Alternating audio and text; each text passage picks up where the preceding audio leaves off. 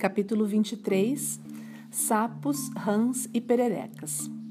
É exatamente nos dias úmidos de verão que aparece um sapo cururu do gênero Rinella, antigamente chamado de bufo, na minha varanda e lá se instala atrás de um baú pesado feito de madeira de demolição. À noite, o sapo sai em busca dos insetos que são atraídos pela lâmpada acesa na varanda.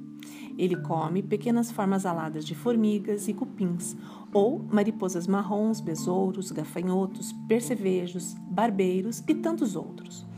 Ali, o sapo tem abastecimento garantido por toda a estação. Só não há um local propício para sua reprodução. O nome sapo é geralmente dado aos anfíbios da ordem Anura, que são terrestres, relativamente grandes, marrons e de pele rugosa, com duas glândulas próximas ao lado da cabeça que secretam uma toxina que pode ser usada em momentos de estresse. Esses sapos necessitam colocar seus ovos em poças d'água, ambientes de água parada, também chamados de ambientes lênticos. Os ovos se desenvolvem em girinos aquáticos, cujo principal alimento é fornecido pelo próprio ovo. Dentro da água, os girinos se metamorfoseiam em indivíduos com quatro patas, que posteriormente adquirem uma vida terrestre. Outros sapos, ou melhor, outros anuros de outros gêneros, necessitam colocar seus ovos em águas correntes, ambientes lóticos, e não em poças d'água. Na mesma varanda, sempre à noite, também aparece uma perereca do gênero Ip, é, Ipsboas, antigamente chamado de Ila.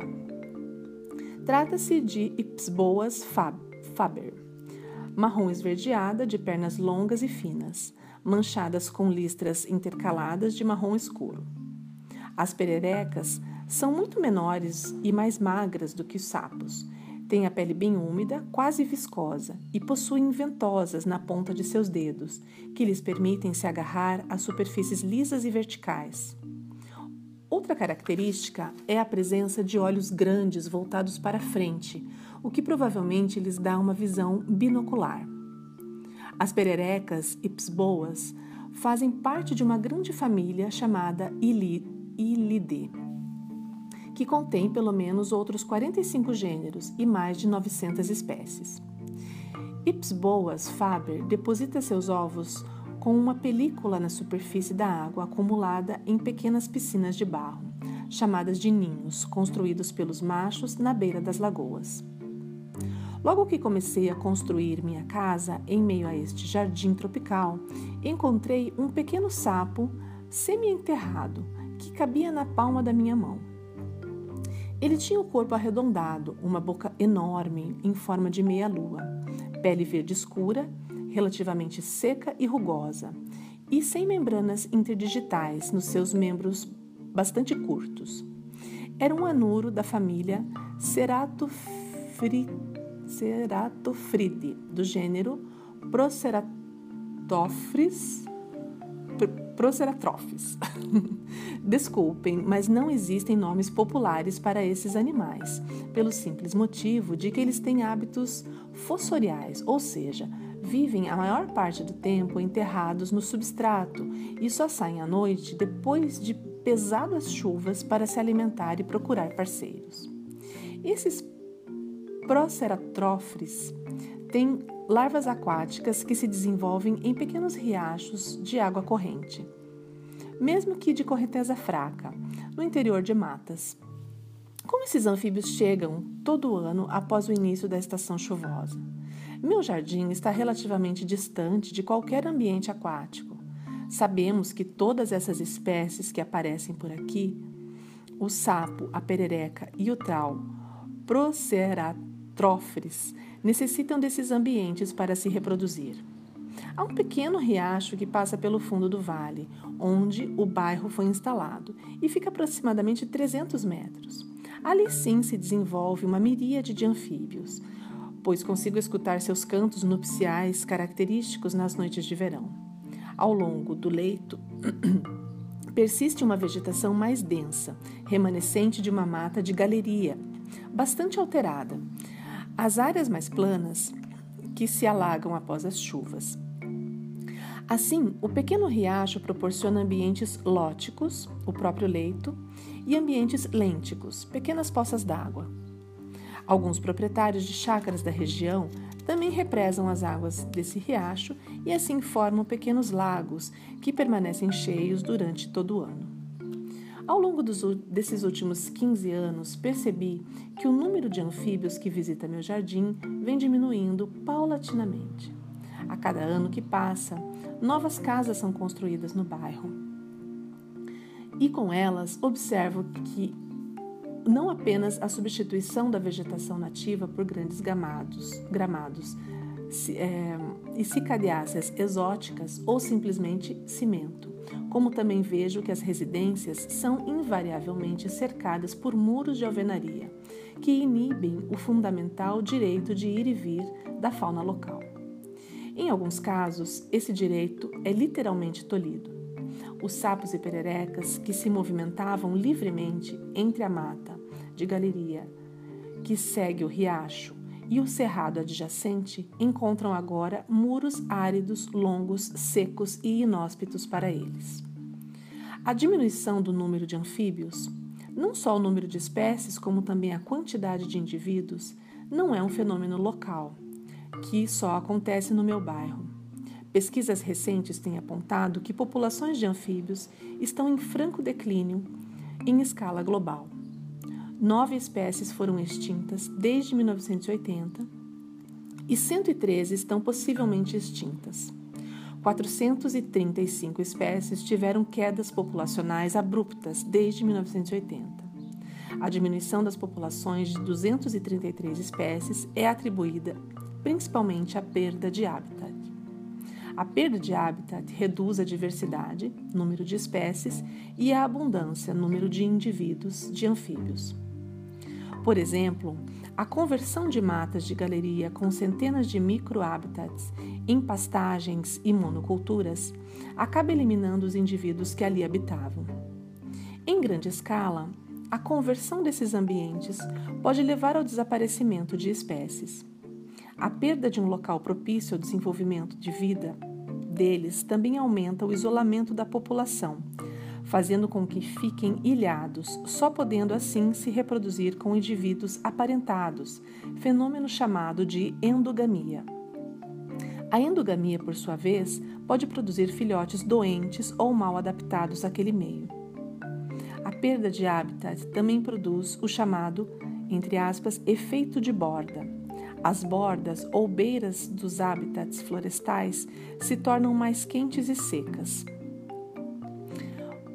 Condição, condições estas pouco acolhedoras para anfíbios que são adaptados a muita umidade e temperaturas amenas existentes no interior da floresta. A poluição também tem sido apontada como grande causa do declínio populacional de anfíbios. Até mesmo herbicidas convencionais, como o Roundup, podem matar de 96 a 100% de girinos e até 86% de jovens recém-metamorfoseados quando expostos à pulverização direta. O mais incrível é que o Roundup é vendido em qualquer lugar, a qualquer um e a qualquer hora. A chuva ácida também afeta a quantidade reprodutiva das espécies. Perdão, afeta a capacidade reprodutiva das espécies bem como é responsável por deformidades morfológicas em girinos e adultos. Uma das ameaças mais aterrorizantes para sapos é a quitridi, perdão, quitridiomicose, doença fatal causada por um fungo conhecido como batracocri, perdão, tá meio difícil aqui o nome, batracoquitrium dendrobatidis, mais ou menos isso. Descobriu-se essa doença quando vários sapos e pererecas foram encontrados doentes e mortos durante é, programas de monitoramento de populações de anfíbios na Austrália e no Panamá. Investigações diagnosticaram que a quitridiomicose cutânea foi, causada, foi causa de mortalidade daqueles animais. Desde então, a enfermidade de anfíbios vem sendo detectada em várias partes do mundo. A notícia ruim para eles é que a disseminação do fungo é provocada pelo aquecimento global. Uma nova causa que promove o declínio das populações de sapos e pererecas vem sendo também seriamente cogitada é a que é, é a que mais bem se encaixa na situação do meu jardim tropical. É a desconexão de habitat.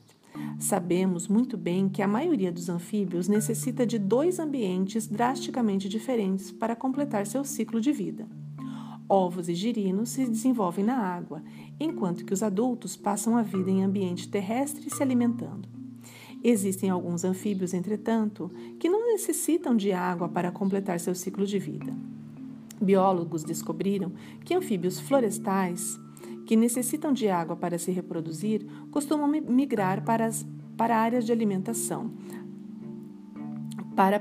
Se, uh, perdão, gente Vou voltar um pouquinho. Biólogos descobriram que anfíbios florestais que necessitam de água para se reproduzir costumam migrar para áreas de alimentação, geralmente longe de corpos d'água. Essa migração é feita dentro da floresta e os indivíduos adultos voltam na estação chuvosa para o rio, poça d'água ou riacho, exatamente para se reproduzirem. O problema é que hoje a maioria das florestas foi fragmentada, isto é, as matas foram cortadas para abrir espaço para plantações, pasto e, no meu caso, casas, causando uma desconexão entre os dois hábitats, o, o úmido para reprodução e o seco para alimentação. Assim, a desconexão entre o habitat utilizado por diferentes estágios de vida de uma espécie é induzida pelo homem. Quando os anfíbios adultos tentam migrar, seja para se reproduzir, seja para alcançar suas áreas de alimentação, acabam se confrontando com uma situação bem diferente. A incidência solar nos pastos e plantações é muito superior àquela de uma floresta. Eles ficam também expostos a predadores que mal conhecem, como gaviões, cães, gatos. Assim, a taxa de mortalidade entre esses adultos migrantes aumenta muito e, e a população decresce. Essas observações foram confirmadas quando os pesquisadores compararam vários fragmentos florestais e descobriram que o número de espécies de anfíbios diminuía conforme a desconexão de habitat aumentava. Além disso, os pesquisadores também descobriram que anfíbios que não necessitam do habitat aquático não sofrem com a desconexão. Desmatamento, herbicidas, quitridiomicose e a desconexão de habitat. Tudo ao mesmo tempo, agora. Cupins, formigas, moscas, percevejos, barbeiros, mariposas, grilos e baratas vão se dar bem. Meus sapos e minhas pererecas e meu Proceratrophis aparecem cada vez menos no, jardim, no meu jardim tropical. Ele colocou aqui meus sapos, minhas rãs e meu Proceratrophis, é, entre aspas.